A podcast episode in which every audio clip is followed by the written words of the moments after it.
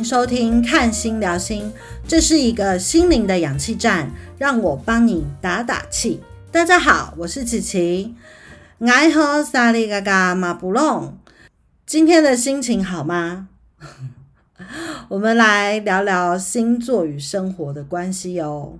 今天上录音档的时间呢，可能金牛座生日已经过了，不是可能是金牛座的生日已经过了啦。呃，现在是双子座的月份，那祝福每个双子座都生日快乐。呃，今天想要讲什么主题呢？今天呢，我想要讲跟九宫有关的议题。那跟九宫有关的议题有什么呢？呃，有文化、哲学、高等教育、理想、远行，还有国外。那会不会想要知道我今天想要讲什么呢？其实我今天呢，想要讲一个哲学家，其实一直都是我很关注的一个哲学家。那呃，这个哲学家呢，就是尼采。为什么会突然讲到尼采呢？其实最是最近啊，我的同事有推荐我看了一部韩剧，这个韩剧叫做《我的出走日记》。这个礼拜，嗯，已经完结篇了。我相信有些听众可能已经看过了哦。我的出走日记啊，可能有些看过听众会觉得，哎，这部韩剧的剧情很。很平淡，那到底他想要传达什么呢？呃，我要先说的是哦，里面的主角啊，虽然他们都是演员，好都有一定的颜值，但是他们演绎的角色其实，呃，就是一个平凡人，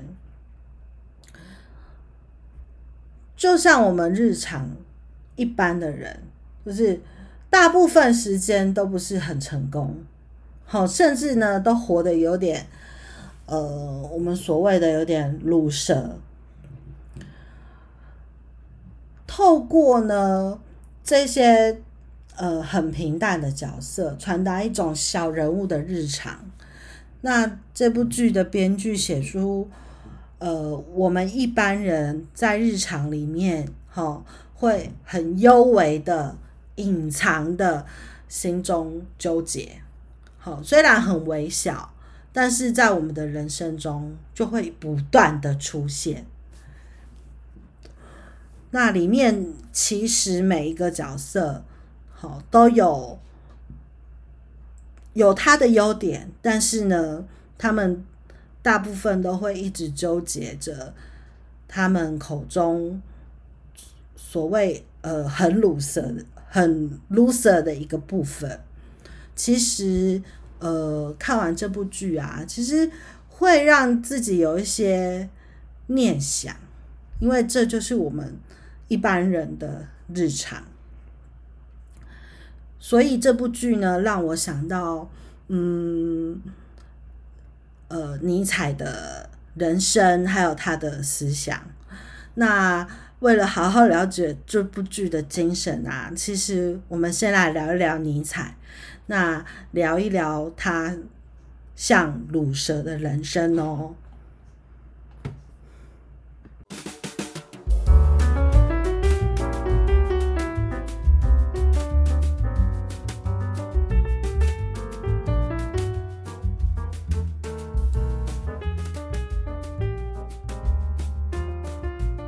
尼采的一生呢，为什么称之为鲁蛇？其实有几点：第一点，无法选择的家庭；第二点，吃尽苦头的情感；第三点，还有不得志的事业。讲到这里，有没有感觉我们生活到现在，是不是也是碰到差不多的情形？会不会有一种厌世的感觉呢？其实我觉得啊，这样的不得志啊，才会成就属于他自己的哲学理念。那我们现在来简单介绍尼采生平哦。尼采呢是出生于一八四四年十月十五号的普鲁士帝国。这这个国家目前已经消灭了，但是它大部分的领土呢，目前都在德国。所以呢，有些人会讲说，哎，尼采是德国人。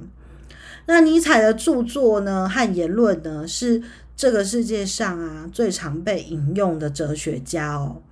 甚至像呃纳粹和法西斯主义，也曾经将他的哲学啊奉为圭臬。尼采身上呢被人贴了很多标签，比如说尼采是疯子啊，他仇恨女人，他是纳粹，他仇恨犹太人，他仇恨基督教，还有法西斯主义等等等等，超级多标签的。尼采呢，他出生于一个基督教的家庭哦。很有趣的是，他的思想中啊，呃，是鼓吹大家把崇拜神的心思花在自己身上，超越自己的人。好，他到最后其实是，嗯，希望大家不要太信奉上帝。那他有。他他有双亲嘛？那他的兄弟姐妹，他有一个弟弟，还有一个妹妹。那他五岁的时候啊，爸爸就因为脑部病变过世了。他爸过世之前啊，都是他妈妈照顾他爸爸的。六岁的时候，他的弟弟也是过世了。所以呀，从六岁以后呢，他就跟着母亲和妹妹。一起和祖母还有两个没有嫁人的姑姑一起生活，可见尼采从小是生长一个生长在一个全部都是女人的环境哦。即便他是生长在这样的环境，他也没特别很讨女生的，很会讨女生的欢心哦，反而。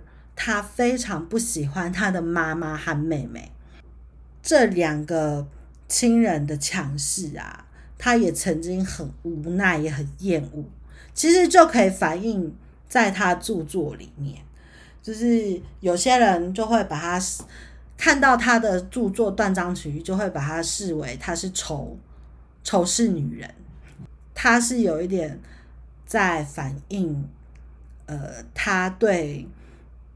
某一些女性的不喜爱，那其实他也试图跟妈妈和妹妹断绝关系，但是由于啊，他从小可能缺乏情感的联系，加上很多次呃情感在感情上受挫，甚至啊，在他呃晚年精神上崩溃之后啊，他变得只能仰赖。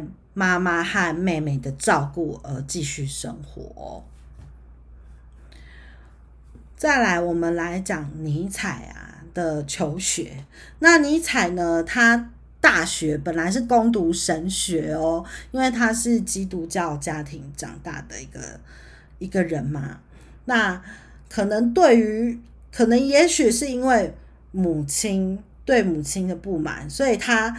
后来对基督教失去了信念，所以他开始停止对宗教研究，然后他开始研究哲学。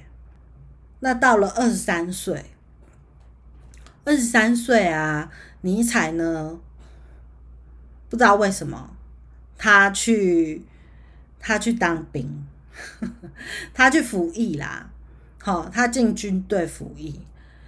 那服役后呢，还没有一年，好，他就因为受伤，所以就退役了。好，后来他二十五岁呢，他就呃得到瑞士一个大学的赏识，他进入瑞士巴塞尔大学当教授。这个年纪啊，其实他并没有什么博士学位或者是教师的证明，他就是因为他的研究，然后受到赏识。进入了这个瑞士巴塞尔大学当教授哦，尼采的学问是做的非常好的，但是他当教授时间其实他当到一半，好，他就宣布说，哎，他要放弃普鲁士的公民权，他就变成从此就变成一个无国籍的人哦，直到他死死亡，他都是没有国籍的。那普法战争发生之后啊，就是在他大概二十五岁的时候，二呃二十六岁的时候，他就放弃他的教职，哦，跑去呃普法战争，哦，当好像是当医护兵吧。那当医护兵之后呢，呃，他又得了那个类似疾病这种东西，什么白喉啊这种疾病，所以。得病之后呢，他又退出军队了。在军队里的生活啊，他其实开始体认说，军国主义其实对文化哲学发展是没有益处的。其实这段时间的经历，我觉得很有蛮大因素影响他后世的那个思想的研究。在普法战争之后啊。尼采呢就开始进行写作，好，到三十五岁呢，他真的太受不了，他觉得教书啊是一个浪费时间的事情，所以他就退休了，从巴塞尔大学退休，他开始专心的写作，然后不断写他的作品，他的作品在当时啊，可能就是因为思想太前卫。因为他的作品呢，就是呃，叫人家他叫人家不要去信奉基督教，然后或者是说，他认为当一个人呢很强的时候，就会有很弱的人用一些道德或者用一些宗教去束缚他，好要他去呃那个什么呃协助弱者什么之类的，所以当时啊，他的。他的思想是非常前卫，前卫到当时的人呢无法接受他的思想，所以呢，那个什么，他的每一本书都滞销，最后呢，他的健康越来越糟，但是他还是不断的写作，类似周游列国。四十五岁的时候，有一次尼采在意大利看到有。呃，有一个马夫，哈，拿鞭子打他的马，然后他就跑过去抱那只马，然后就瘫倒在地了。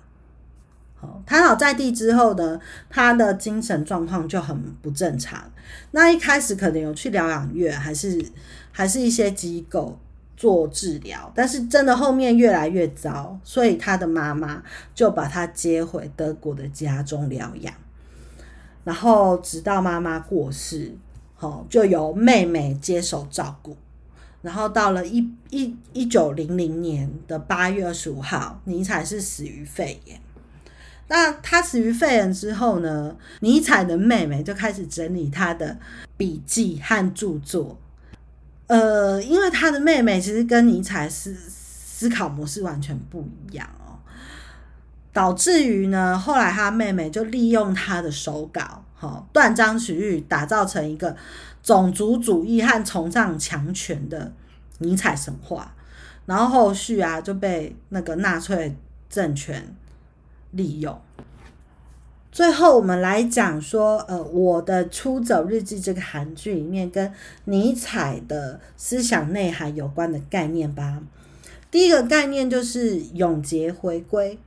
也有人说是永恒回归、永恒轮回。那其实它的那个英文啊，叫做 eternal return。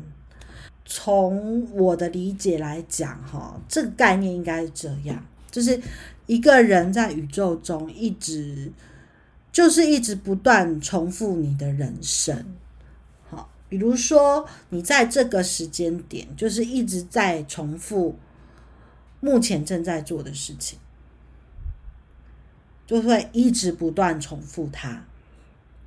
比如说，我现在在录音，那录音这件事情在这个时间点里面就会一直在重复。如果我们认为同一者的永恒回归是一个恐怖的诅咒话，我们的人生呢的价值就是个诅咒，价值就不高了嘛。那如果我们觉得人生是有意义的，那同一者的永恒回归，不单不是诅咒，那就是人生的祝福，因为你的祝福就是一直不断的重复。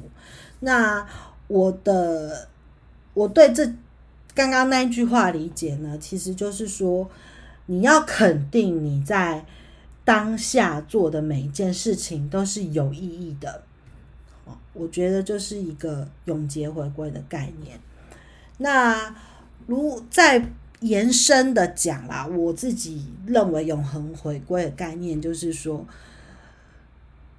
你人生中啊，一直都会遇到一些嗯一些事情，哈，比如说一些坏事，都是。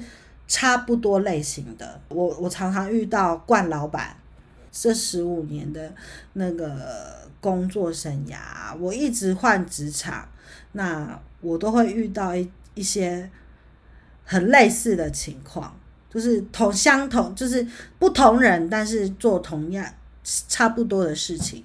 那有时候我会觉得说，哎，我怎么那么衰，又遇到相同的事情。这个安排是有意义的。那你遇到这些人，他就是对你来说是有意义的，因为他教会你学会更多、更圆滑的应对方式。我是这么想啦。如果是用这种方式去理解永恒回归的话，那你如果觉得一直觉得说你遇到这些惯老板都是一些诅咒，就是他们就是。呃，被改，那你换下一个职场就会一直遇到被改，因为他就会不断出现在你的眼前，大概是这个概念。好，再来就是呃，精神三变。嗯，尼采在他的一本书叫做《查特拉图卢士说》吧。这是他一本最有名的书里面，他说，呃，其实人有三个阶段，第一个阶段呢就是骆驼，第二个阶段呢就是狮子，第三个阶段呢就是小孩婴儿。那骆驼代表什么呢？骆驼呢，我们是知道骆驼是一个很温驯的动物。那它是专门做负重的工作嘛？都是在背重物啊，好或者是载人啊，它是一个驼兽。那人一开始呢，每个人都像是骆驼一样，就是我们背着重重的东西，不断的辛勤工作，好，那也很温驯。哦，也很善于呃，也很忠于训练。也许骆驼也会以哦，它可以背更重的货物为荣。这是人的精神上的一个初始的状况。直到呃压倒骆驼的最后一根稻草出现之后呢，骆驼呢就会开始反抗。这时候就会进入一个狮子的阶段，因为他再也受不了拖着比他更沉重的呃货物了嘛，所以他就会开始反抗，多一点点他就受不了。这时呢，就开始进入狮子的阶段哦。其实这个时候其实并不是一个很好的状态。我觉得在狮子这个阶段，就是就是不会是很舒服的啦。即便你是正在反抗，好像是发泄，但是其实内心并没有呃很大的救赎，这是一个转变期。你的行为像狮子，但是内心仍然有骆驼的影子。然后再来的转变呢，就是婴儿小孩。因为为什么小孩呢？就是纯真新生，他是对生命的再度肯定。经历过艰辛还有挣扎搏斗之后，好与生命的和解，就是一个重生的状态，那就是小孩。这就是一个比喻啦。尼采用小孩来代表内心的和平、幸福、欢愉。好，就是暴风雨过后，好，呃，大自然和谐，然后自我不再和呃天地万物对立，和谐的融入大自然，自然的一部分，然后成为，这就是。我认为《出走日记》里面跟尼采的哲学概念有关的两件事情。哇，今天花的时间有点久了，终于讲完尼采的生平，还有嗯，在我的《出走日记》中跟呃尼采的哲学思想有关的概念。